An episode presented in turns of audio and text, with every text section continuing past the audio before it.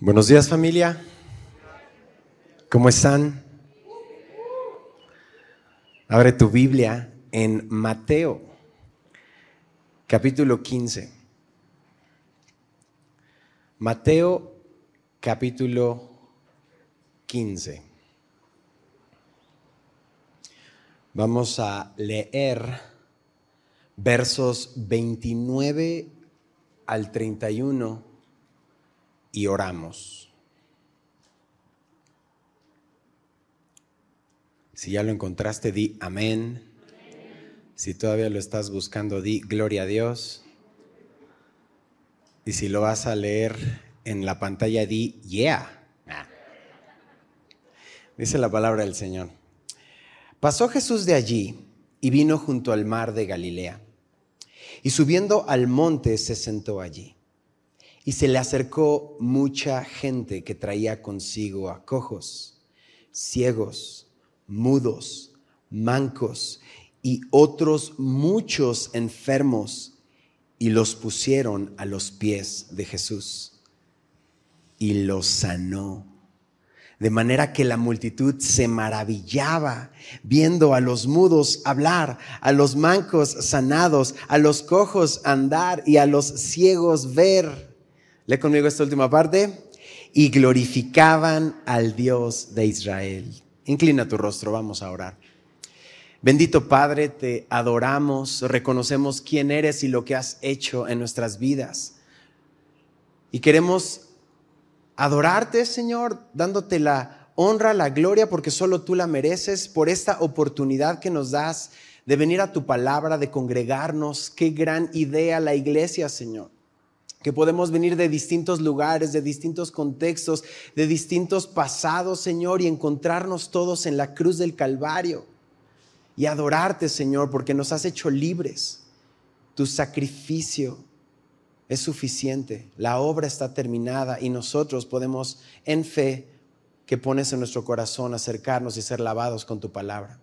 Así que te rogamos, Señor, por tus méritos, que hoy nos hables que hoy nos llenes de tu espíritu, que hoy consueles nuestros corazones, que podamos ver esa compasión que tú tienes por cada uno de nosotros, cuánto nos ama, Señor, y podamos responder a esto. Te lo pedimos y te damos gracias en Cristo Jesús y juntos decimos, amén. Así que vi que algunos vienen por primera vez y estudiamos la Biblia verso a verso, capítulo a capítulo, estamos en el Evangelio de Mateo y vamos caminando en el libro y tenemos cada capítulo eh, un bosquejo y nos vamos dando cuenta de cómo es una historia unificada, nos va contando esta historia, si te acuerdas, los primeros capítulos de Mateo, conocimos al Rey Jesús del Mateo 1 al 4, después esa fue la presentación de su ministerio, te acuerdas del 5 al 7, vimos los principios del Rey, esto lo conocemos como... Eh, el Sermón del Monte y después pasamos en el capítulo 8 y 9 por la sección del poder del rey donde vimos grandes milagros del Señor. En el capítulo 10 vimos aquellos que seguimos a Jesús, los que siguieron a Jesús en su ministerio terrenal y, y vimos los embajadores del rey. Y en los capítulos 11 y 12 empezamos a ver la oposición los líderes de la nación estaban en contra de Jesús, no les gustaba su enseñanza porque ellos estaban más aferrados en la tradición que en la misma palabra. Así que capítulos 11 y 12 vemos esta oposición. En el capítulo 13 vimos estas enseñanzas sobre el reino de Dios y desde el capítulo 14 hasta el 20, es decir, estamos en una sección donde esta sección vamos a ver tanto popularidad como conflicto. Vemos grandes milagros, pero vemos que está habiendo oposición y conflicto al ministerio del Señor. ¿Qué es lo que vamos a ver hoy? Porque varios toman nota. Hoy vamos a ver el final del capítulo 15, ¿ok? Eh, podríamos eh, titularlo la ocupación del rey, de lo que Dios se ocupa de lo que el rey se ocupa. Y el título de hoy es Jesús se compadece de mí. Eso es lo que el Señor le interesa, salvar a las personas. darse cuenta que cada uno de nosotros somos amados por Dios y Él se interesa por cada detalle. Así que en estos conflictos con los religiosos, pero también con la popularidad de los necesitados, a Jesús le ocupan dos cosas, la verdad y el amor. La verdad y el amor, eso es lo que Jesús viene a dar, porque ya le ha enseñado a los líderes judíos la verdad y así expone su hipocresía, pero también está mostrando a las multitudes su amor suple sus necesidades, enseñanza, sanidad y como vamos a ver en un momento, alimento.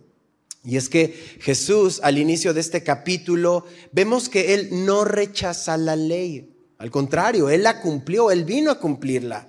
Sin embargo, desde el capítulo 15 al inicio, lo que Jesús está rechazando es la tradición humana.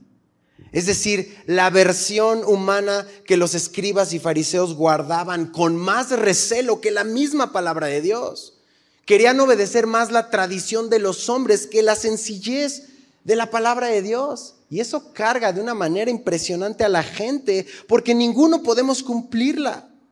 Así que Jesús cita a Isaías diciéndoles, hipócritas, este pueblo de labios me honra, pero su corazón está lejos de mí. En vano me honran. Enseñan como doctrinas mandamientos de hombres. Y entonces, ¿qué sucedió? Los fariseos se ofendieron. Uy, ¿cómo te atreves? Claro, la luz reflejó su hipocresía y se ofenden. La verdad les explotó en la cara. Y no es lo que comes, les está diciendo Jesús. No es lo que comes, es lo que hay dentro de ti lo que te contamina.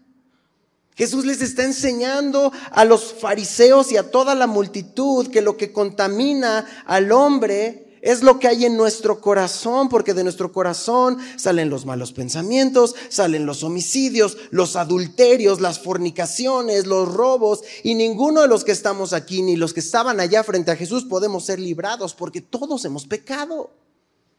Entonces es muy confrontador estar frente a Jesús. Claro, es más fácil pretender que somos muy religiosos y que hacemos cosas o no hacemos cosas, ¿cierto? Es más fácil. Pero venir a la luz y que Jesús nos diga esto, entonces tenemos que tomar una decisión. Con Jesús no hay medias tintas. Así que el Evangelio es amargo, pero después se vuelve dulce. Es decir, saber que somos pecadores, merecedores del infierno, no es algo popular, no es algo que la gente quiera escuchar. Pero cuando Dios nos concede reconocer nuestra condición, vernos al espejo de la palabra y saber cuánto necesitamos a Jesús, entonces el Evangelio es dulce, porque la salvación es por fe. Cree solamente, cree solamente, abre tu corazón al Señor, por fe tenemos salvación. Y entonces el capítulo 15 sigue avanzando y vemos cómo esta mujer sirofenicia, eh, sirofenicia porque es del norte, y Jesús sale de los territorios de Israel para llegar específicamente a cumplir eso en el capítulo 15. Recibe una dura palabra esta mujer de Jesús diciendo, no es bueno tomar el pan de los hijos y echarlo a los perrillos. Eso lo acabamos de ver. Y tú dirías, ay no, pues me ofendo. Ay, no me quieres Jesús, pues me voy. ¿No? ¿Hizo eso esta mujer? No. Dijo, sí, Señor, soy lo que tú digas que soy. Pero sabes algo, Aún los perrillos comen de las migajas que caen de la mesa de sus amos. ¡Wow! Jesús dice, oh mujer, grande es tu fe, hágase contigo como quieres. Esa es la locura de la predicación del Evangelio. Nos reunimos cada domingo a darnos cuenta de que ganas cuando te rindes. Vives cuando mueres a ti. En ese contexto, de lo que estamos viendo en el capítulo 15, Jesús viene regresando de la región del norte y un montón de personas lo siguen, muchos lo siguen, quieren estar con Jesús, quieren escuchar a Jesús, quieren recibir la sanidad de Jesús. Entonces va bajando nuevamente en dirección sur hacia Israel y regresa a esta región que se llama Decápolis. Es una región en Galilea. Si en tu Biblia tienes mapas, ahí vas a ver la región de Galilea, el mar de Galilea, que no es mar, es un gran lago, pero se puede navegar ahí. Y las Decápolis, como su nombre lo dice, Deca, 10, polis, ciudad, eran 10 ciudades autorizadas por Roma para que ellos pudieran acuñar sus propias monedas, tener sus propias cortes, incluso sus propios ejércitos. Era una región de mucho ingreso. Pero predominantemente ahora esta región de Decápolis es de muchos gentiles. Es decir, un gentil es alguien que no es judío. Así que en ese tiempo viene bajando de Tiro y de Sidón el Evangelio de Marcos, eso lo toma nota en el capítulo 7, es exactamente la misma escena, pero vista en la imagen de Marcos. Él sana a un sordo y tartamudo y mandó cuando lo sana que no le dijesen a nadie. Pero así como tú y yo comprenderemos, ¿no? Que nos dice algo Jesús y nosotros, ¿qué? Bueno, entre más decía que no, más divulgaban. Está por allá Jesús y está sanando. Y, y él dijo que no, pero yo digo que sí, ¿no? Y entonces todo mundo está divulgando. ¿A quiénes se parecen? ¿A quiénes se parecen? Se parecen a nosotros, porque el Señor nos manda algo claramente los domingos y así como chiquillos, así de, que no haga esto, Señor, esto que estoy haciendo, no, ¿no? Bueno, ¿para qué te explico si ya sabes? Entonces su fama va en aumento y regresa ahí al verso 29, dice que pasa Jesús de allí, viene al mar de Galilea, sube al monte, se sienta. Y si tienes tu Biblia abierta, mira, subraya esto. Se acerca, se acerca mucha gente. Y mira, vamos a, enumerar. ¿Cuántos trae Jesús? ¿O cuántos llegan a Jesús? Cojos, ¿qué más? Ciegos, ¿qué más? Mudos, ¿qué más? Mancos y otros muchos enfermos. ¿Qué sucedió? Los pusieron a los pies de Jesús y Jesús los sanó. Ahora, el texto apunta a enfermedades físicas que bien se relacionan también con enfermedades espirituales. Es decir, cojos también lo podemos ver con, obviamente, alguien que no puede caminar bien, pero alguien que no puede caminar bien en su vida espiritual.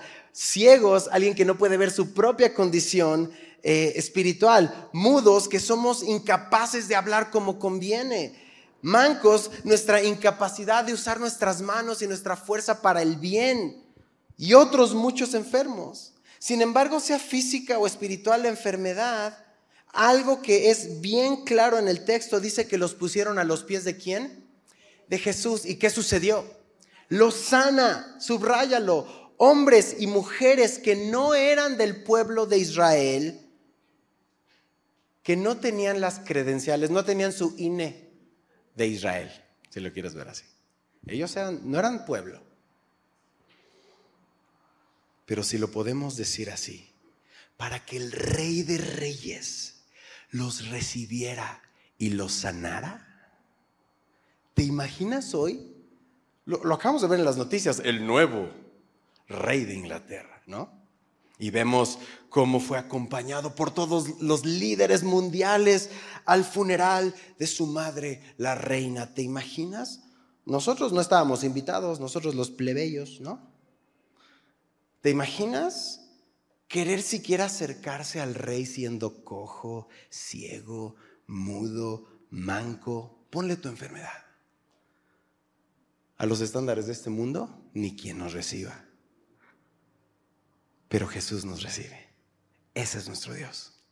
Jesús es el rey de reyes, ese es nuestro rey, porque nuestro rey no es como los reyes del mundo. De hecho, quiero decirte esto, nuestra condición pecaminosa y enferma, eso de alguna manera nos capacita para acercarnos a Jesús. Eso es de hecho lo que mueve su corazón. Hmm. Considera a Jesús. ¿no?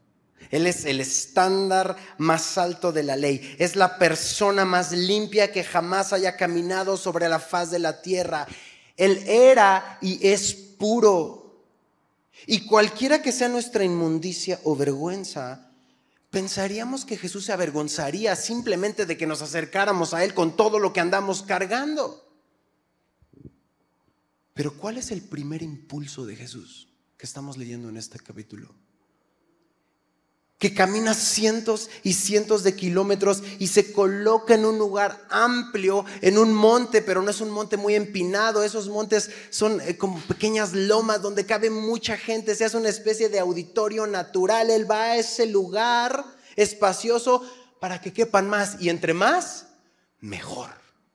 Vengan, vengan a la fuente, vengan a mí. Todos los que están cansados y cargados porque yo los voy a hacer descansar. ¿Y cuál fue el primer impulso de Jesús cuando se acercan a aquellos que la sociedad rechaza o limita o prefiere poner aparte? ¿Qué hace cuando vienen cojos, ciegos, mudos, mancos y otros muchos enfermos? Se dirige hacia ellos, el amor inunda su corazón, su verdadera compasión le llena sean o no sean israelitas, sean de Jerusalén o de Atizapán de Zaragoza. Ese es nuestro Jesús.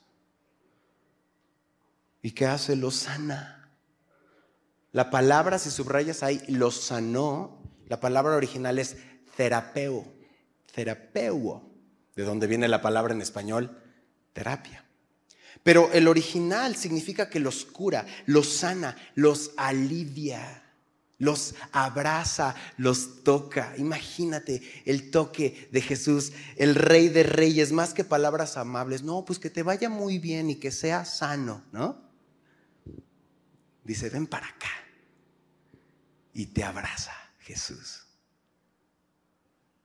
Y toca donde te duele. Y sientes el toque de Cristo. Sintieron el toque de la compasión de Cristo y lo vimos hace tiempo que cuando Jesús toca a un pecador impuro, eso no ensucia a Jesús. Al contrario, el pecador, los pecadores somos hechos limpios. Ese es nuestro Señor. Eso es lo que está sucediendo aquí. Y eso es lo que ofrece el abrazo compasivo de Cristo y te lo está ofreciendo hoy. El pastor Ortlund eh, eh, dice, Jesús estaba en ese momento devolviendo a los pecadores indignos su humanidad. Les estaba dando humanidad a quienes la habían perdido. Estaba limpiando a los impuros. ¿Y saben qué es lo que está haciendo hoy por medio de la escritura? Nos está limpiando. Jesús dijo, vosotros ya estáis limpios por la palabra que os he hablado. El estar escuchando nos limpia porque empieza a llegar a nuestra mente, llegar a nuestro corazón, confronta nuestra situación, pero consuela nuestro corazón sabiendo que Él es bueno. Y entonces cada pueblo, donde quiera que Jesús iba, cada vez que se enfrentaba ante el dolor y la angustia, Jesús extiende su misericordia y Jesús sana. Mira lo que dice Hebreos 13:8. Hebreos 13:8. Y esto es importante porque puedes decir, ay, qué bonito. Pues eso lo hizo en Israel, ¿no? Eso lo hizo en Decápolis. Pero Hebreos 13:8, de hecho muchos lo saben de memoria, dice que Jesucristo es el mismo hoy y por los siglos. Ayer, hoy y por los siglos.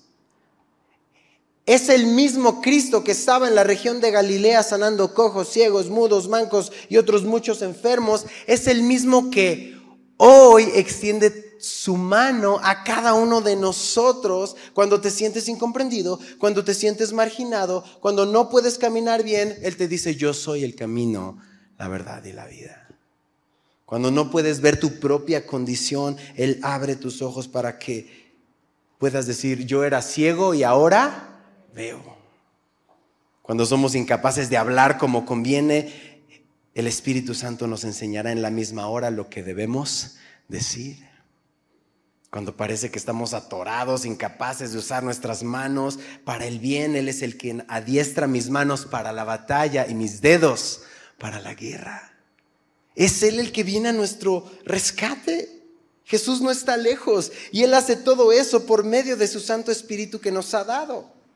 Primera de Corintios 6, 17, también lo necesitas tomar nota. Porque esta porción es tan real que podemos ver bien lejos una sanidad de un cojo, de un manco, de un mudo, pero tú estás ahorita pensando en tu condición hoy.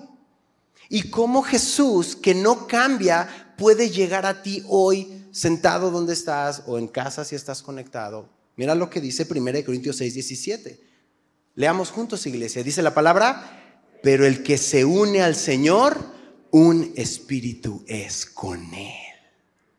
¿Qué significa esta verdad? Que Jesús está más cerca de ti hoy que los pecadores enfermos que sanó en la región de Decápolis, porque está Jesús en tu corazón por medio de su Espíritu Santo. Es decir, ya no vivo yo, vive Cristo en mí. Eso es la fe. Eso es la palabra. Esa es la realidad de la cercanía de Jesús. Ese es nuestro Señor. ¿Y cómo responden los gentiles? ¿Cuál es la respuesta a ver tanto amor, tanta verdad, tanta gracia? Regresa conmigo a Mateo 15, ve el, verso 31. Mira lo que dice. De manera que la multitud se maravillaba viendo a los mudos hablar, a los mancos sanados, a los cojos andar y a los ciegos ver y glorificaban al Dios de Israel trajo lo que este mundo caído trae, el redime. Lo hizo que funcionara como fue diseñado a ser. Y definitivamente podemos observar que esa sanidad fue temporal, porque de todos modos nuestros cuerpos de este lado de la eternidad van a acabarse. Pero vemos que Dios tiene compasión. Dios restituye y sana. Dios regresa la capacidad. Y la respuesta ya la sabes, es la gloria de Dios. ¿Qué dice el texto? Y glorificaban al Dios de Israel. Qué contraste, porque aquí estamos viendo en el mismo capítulo 15 que los líderes judíos están ofendidos. Si el Evangelio no te ofende, no te han predicado el verdadero Evangelio.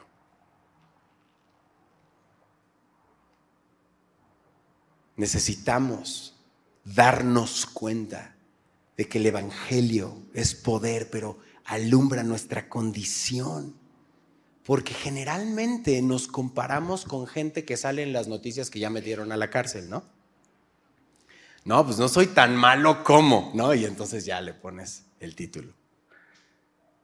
Compárate con Cristo. Compárate con Cristo. Comparémonos con Jesús. Ese es, el, ese es el punto de comparación y entonces vamos a ser hallados faltos, que necesitamos a Cristo. Pero qué contraste, líderes judíos ofendidos que por sus tradiciones humanas nada tenía que ver con la pureza de la palabra. Y del otro lado, en este verso estamos viendo gentiles con sus múltiples ídolos y dioses con D minúscula, glorificando a quién? Al Dios de Israel, adoración, reconocimiento, honor, magnificencia al Dios de Israel. Mientras que en ciudades judías que veíamos en el capítulo 12, le decían, no, Jesús está aliado con Belcebú, con los demonios, con Satanás. ¿Se acuerdan? Eso lo vimos en el capítulo 12. En Corazín y en Bethsaida no hubo arrepentimiento. Y Jesús está presentando, se está enseñando, está sanando. Todas las señales del Antiguo Testamento están apuntando a Él. Si estás tomando nota, Isaías 29, 18. Este es un pequeñito ejemplo de muchas de las profecías cumplidas en Jesús. Isaías 29, 18 dice el texto, en aquel tiempo, ¿qué dice el texto? Los sordos oirán las palabras del libro y los ojos de los ciegos verán en medio de la oscuridad y las tinieblas. Entonces los humildes crecerán en alegría en Jehová y aún los más pobres de los hombres se gozarán en el Santo de Israel profecía cumplida ese día. Y están adorando, están adorando. Jesús era y es el Mesías prometido. Pero en el caso del pueblo, su tiempo no había llegado. Va a venir. Ya lo estudiamos en Daniel y en Apocalipsis. Aún ha de venir su tiempo. Pero imagina la tristeza de ver cómo soldados gentiles, madres gentiles, depositando su fe en la palabra del Maestro y su propio pueblo en la ceguera espiritual, en incredulidad. Así llegamos a la última parte del capítulo. Jesús no solo va a enseñar alimentando su espíritu y sanando sus dolencias físicas, sino que va a alimentar físicamente a un gran número de personas. Verso 32. Regresa ahí a Mateo 15. Y Jesús observa el orden de los hechos. ¿Qué, hace primero? Llamando a sus discípulos, dijo, tengo compasión de la gente porque ya hace tres días que están conmigo y no tienen que comer. Y enviarlos en ayunas, subraya, no quiero, no sea que desmayen en el camino. Y aquí vamos a observar nuevamente el poder de Dios, los milagros que Dios permite, porque realmente los milagros son señales. ¿Y qué es una señal? Pues, para allá queda el, tal ciudad, para acá queda tal lugar. Un milagro está apuntando a la gloria del Padre, a comprobar que Jesús es quien dijo ser. Y entonces viene este gran número de personas, vienen de muchos lugares, han estado siguiéndolo por tres días, han estado usando sus propios suministros de comida, lo que puedes cargar desde donde saliste de casa, lo que puedes comprar en el camino, eh, pero son otros tiempos el, conservar alimentos, el conseguir alimentos. Bueno, yo no sé cómo comen tus adolescentes, ¿no? Pero pues yo pienso que ni una carreta llena, ¿no? Luego para tres días, ¿no? El asunto es que es mucha necesidad, mucha hambre, mucha gente y están frente a Jesús. Sin embargo, es importante ver qué hace Jesús, qué dice Jesús, a quién llama Jesús. Dice que llamó a sus discípulos. esta enorme y grandísima necesidad. ¿Tú crees que Jesús no lo podía hacer solo? ¿Tú crees que él no se podía encargar de, a ver, siéntense muchachos, ¿no? Podía enviar maná del cielo, podía enviar a sus ángeles que son más obedientes y más rápidos a dar sus cajitas felices a cada uno, ¿no? Pero llama a Pedro, a Juan, a Andrés, a Jacobo y pon tu nombre ahí. Si te consideras discípulo de Jesús, nos llama a nosotros, porque quiere hacernos partícipes de su amor para la gente. Él puede hacerlo, pero quiere suplir la necesidad de la gente y quiere que sus discípulos sean la extensión de sus manos, la extensión de sus pies. Y Jesús habla y dice, agárrate, ¿listo? Dijo, tengo compasión de la gente. Y subrayalo, si tienes el, texto abierto, subraya. Miren, no hablo en griego, ¿ok? No hablo griego. Pero pudo haber sonado algo así. Splagnitsum ahi epi ho oklos. Que traducido es añoro me mueve ver a la gente. Está con sus discípulos y les dice, añoro a las personas. Él sabe, Él conoce la necesidad física y espiritual de cada persona. Él no nada más ve la multitud, ahí son un montón y todos tienen hambre, ¿no? Él conoce a cada uno por nombre, sabe cuántos años tienen, sabe lo que les duele, sabe cuántos cabellos tienen. En mi caso no habría problema. Pero imagínate todos los pequeñitos. Conoce sus necesidades completas. Ese es el corazón de Jesús para los pecadores y necesitados. Los añora. Añora. Jesús te añora. A Jesús lo mueves. Nunca vas a encontrar mayor amor que este. Jamás. Pero mira todo lo que he hecho y todo lo que... No se trata de ti. Jesús te añora. Jesús te ama. Le mueves a Jesús. Esa es la sencillez del Evangelio. Esa es la sencillez de Jesús, pero la profundidad que es incomprensible. Una y otra vez vemos que el elemento más vivo viendo a Jesús, el Hijo de Dios, el Verbo de Dios, lo que le mueve es que viene y toca y cura y abraza y perdona a quienes menos lo merecemos. Y a veces lo tomamos sin la importancia que merece. Ven a Jesús hoy. Sí, Benji, ya he ido. Bueno, ven otra vez. Y quédate con Él para siempre. Quédate con Él porque Él conoce tu necesidad a detalle. Mira lo que dice, Él sabe, dice, no tienen que comer y enviarlos en ayunas no quiero, no sea que desmayen en el camino. A Jesús le importas, sabe exactamente lo que necesitas. Y otra cosa que nos derrite de nuestro Señor, no quiere enviarte en ayunas, te quiere dar de comer. No quiere que desmayes en el camino porque sabe que este camino de vida es duro. Pero Él dijo que Él iba a estar contigo. ¿Viniste a Jesús? Serás satisfecho. De hecho, es el único quien verdaderamente vas a encontrar satisfacción. ¿Quieres ver por qué era más fácil que Jesús mandara maná y listo o cajitas felices repartidas por ángeles? Pero Dios nos tiene paciencia. Mira la respuesta de los discípulos, verso 33. Entonces sus discípulos le, dijeron, ¿de dónde tenemos nosotros tantos panes en el desierto para saciar a una multitud tan grande? Así somos. Estamos contestando lo que, ellos, o sea, ellos contestan lo que nosotros contestaríamos hoy. Cuando se presenta una necesidad, un humano lo primero que hace ver es la cartera. Hay un problema, veo la cartera. Veo los recursos y ya luego veo qué hago o qué no hago. Me enfoco en mis capacidades y luego veo qué sucede. Veo el problema y veo el recurso. ¿Y qué decimos? No, pues no alcanza. No, no me alcanza. No, Señor, de donde yo tengo tantos panes. ¿Qué no estás viendo? ¿Qué no estás viendo, Jesús? Vengo contigo. Hmm. Exacto, exacto.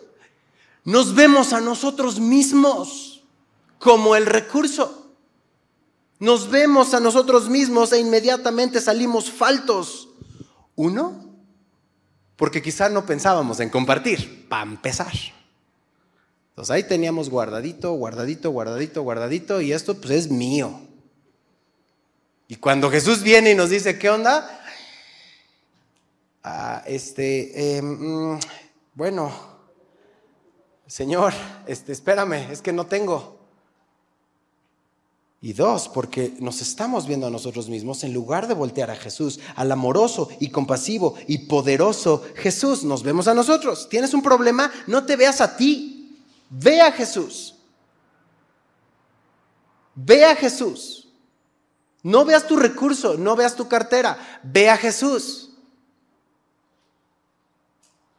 Y quizá, seguramente nos pasa como a los discípulos ante la necesidad, nuestros limitadísimos recursos jamás se van a comparar, comparar con los de Dios. Y entonces, ¿por qué Jesús acerca a sus discípulos, les comparte su corazón, les comparte la necesidad. Amo a mi Señor. Él sabe lo que va a hacer. Él no necesita compartirnos nada, pero nos quiere enseñar principios eternos, nos quiere apuntar a Él, nos quiere llevar al punto de saber que no son nuestros recursos, es su gloria. No es lo que traigo o no tengo hoy. No son mis capacidades, no es con espada ni con ejército, más con su Santo Espíritu. Jesús va a suplir una necesidad real, alimento. Puede hacer llover maná, pero mira lo que hace Jesús, verso 34. Lee conmigo, dice Jesús les dijo, ¿cuántos panes tienen? ¿Cuánto tienes tú? ¿Cuánto traes tú, discípulo de Jesús?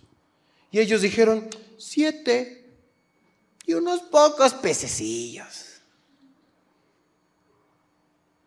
Ay, mi tarjetita de despensa tiene ahí bien poquito, nada más. Un par de papas, un bolillito. Solo puedo imaginar esa escena. Porque ni siquiera le contaron los pececillos, no, unos poquitos pececillos, ahí nada más. En pocas palabras, no traigo nada, Señor, no alcanza. Exacto, Jesús te dice, ¿qué es lo que tienes en tu mano? Jesús nos está diciendo esta mañana, ¿qué es lo que tienes en tu mano? Yo puedo usarlo si estás dispuesto a entregarlo. ¿Qué vamos a hacer? ¿Quieres ver el milagro? Verso 35. y mandó a la multitud que se recostase en tierra. Cuando estás con Jesús, ante la necesidad, Jesús te dice, te mando que descanses. ¡Wow! Ese es mi Señor. Ese es tu Señor.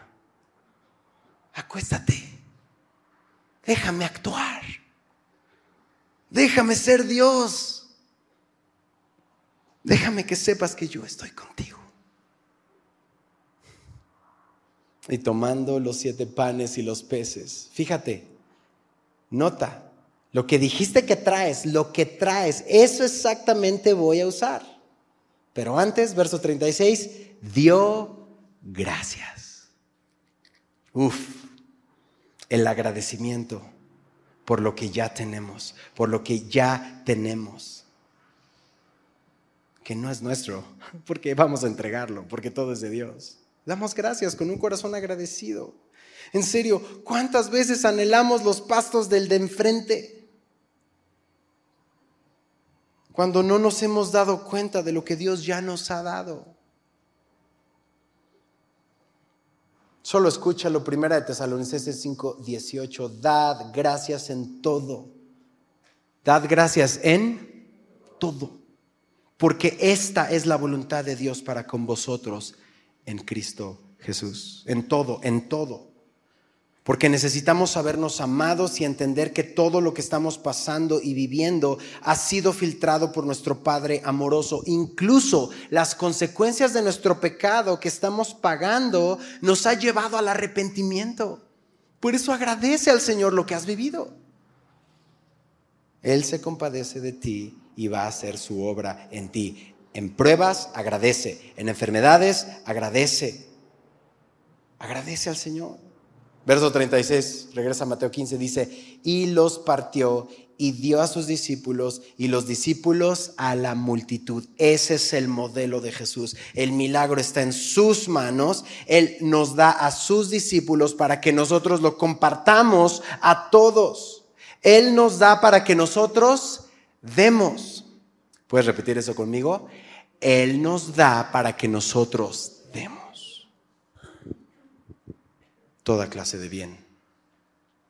Somos cajeros del cielo, cajero automático celestial, que cuando se acerquen a ti reciban bendición, palabra, dirección, consejo, pan. Dios nos da para que nosotros demos. Él toma lo que nos dio, lo bendice, lo multiplica para que nosotros seamos bendición. Y Él nota la necesidad, nos comunica para hacernos partícipes. Tú y yo hoy necesitamos aprender a entregarlo todo a Dios. Se multiplica el pan y los peces. Y verso 37 dice, y comieron todos y se saciaron y recogieron lo que sobró de los pedazos, siete canastas llenas, comen todos se sacian todos, sobra, recogen, ese es nuestro Dios. Juan 1.16 dice que porque de, porque de su plenitud tomamos todos gracia sobre gracia, pues la ley por medio de Moisés fue dada, pero la gracia y la verdad vinieron por medio de Jesucristo. Gracia y verdad. El milagro que Dios había realizado no era para seguir dando validez a su ministerio. Ya habían visto milagros, pero Él quería tratar con el corazón de sus discípulos. Él quiere tratar hoy, muchos años después, con, nuestra, con nuestro corazón, con nuestra vista espiritual. El verso registra en el verso 38, dice que eran los que habían comido cuatro mil hombres, sin contar las mujeres y los niños. Entonces, despedida, la gente entró a la barca y vino a la región de Magdala. Benji, me diría un crítico de la Biblia, espera un momento. ¿No se equivocó la Biblia? ¿No pasamos el capítulo anterior por aquí? ¿No había ya alimentado a la multitud? Ajá, por fin. Un error. Buen intento, mi chavo. no son los mismos milagros. ¿Se parecen? Sí. ¿Los mismos? No. Son distintos.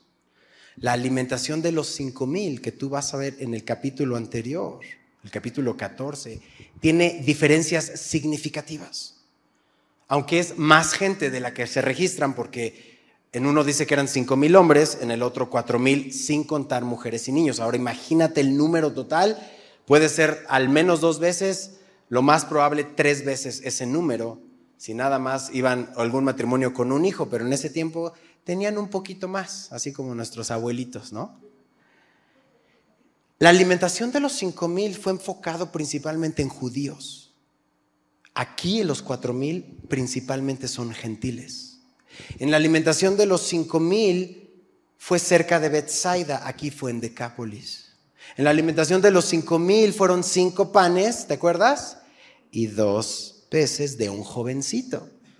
Aquí los discípulos eran sus siete panes y algunos pececillos. Los sobrantes del primer milagro fueron doce cestas llenas, ahora aquí son siete. La multitud en el primer milagro había estado con él un día, aquí han estado tres. En el primer milagro los judíos querían hacerlo rey y no creas que porque lo querían adorar, sino porque les tocaba papa de a gratis. Dicen, no, pues ya encontramos a nuestro rey becas para todos. No ha cambiado el ser humano, ¿eh? No ha cambiado nada, ¿ok? Pero aquí los, gentiles fueron despedidos sin gran alboroto. Este milagro, el de los cuatro mil, tiene el propósito de que los discípulos aprendieran a ver a Jesús. Yo te invito a eso esta mañana. Porque estoy seguro, no soy profeta, pero estoy seguro que estás pasando por algo. Yo sí. Necesitamos ver a Jesús. ¿Habrán olvidado tan rápido el milagro anterior? Bueno, es que así somos. Dios nos provee, nos ayuda, nos sana, nos libera y olvidamos rápidamente. A veces no creemos que tiene el poder para hacer otra obra igual o una obra completa. Sus discípulos estaban así perplejos, de ver que no les alcanzaba cuando solo lo que Jesús hacía era que quería que pusieran sus ojos en Él. Pon tus ojos en mí, ver cómo lo hago. O quizá algunos comentaristas dicen que tal vez pensaron que ese milagro no lo va a hacer con estos gentiles. Con los judíos sí, pero los gentiles no.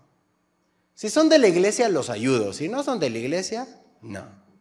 Hmm, no sabemos. Pero lo que sí sabemos es que el milagro sucede ambas veces en las manos de Jesús. Lo que mueve la compasión del corazón de Jesús es su amor por nosotros. Y lo que sí vemos es que en Jesús todos son alimentados, en Jesús todos son saciados, en Jesús siempre sobra. Vamos a terminar con este verso, Efesios 3:20. Efesios 3:20. También lo sabes de memoria. 2021. Leamos juntos, iglesia.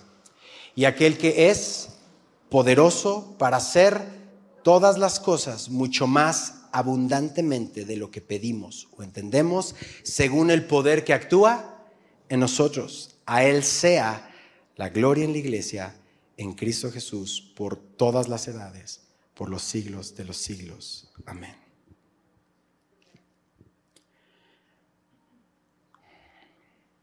Él ha hecho posible que estemos aquí juntos. Él ha hecho posible en la cruz del Calvario el que tu alma y la mía sea satisfecha. Y por eso vamos a tomar la cena. Cuando entraste te dieron los elementos. Voy a invitar a los chicos de la alabanza.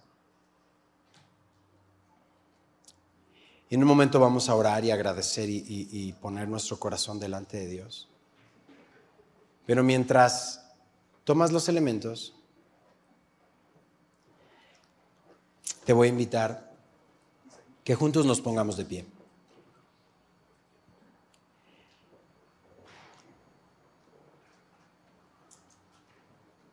Y con tus ojos cerrados, solamente te invito a que agradezcas a Jesús. Usa tus palabras. Abre tu corazón a Cristo. Este es un momento para agradecer su sacrificio, saber que Él tiene cuidado de nosotros, quizá ponernos a cuentas. Quizá hoy es el momento en que dejas en sus manos, en sus manos tu problema. Adoremos al Señor juntos.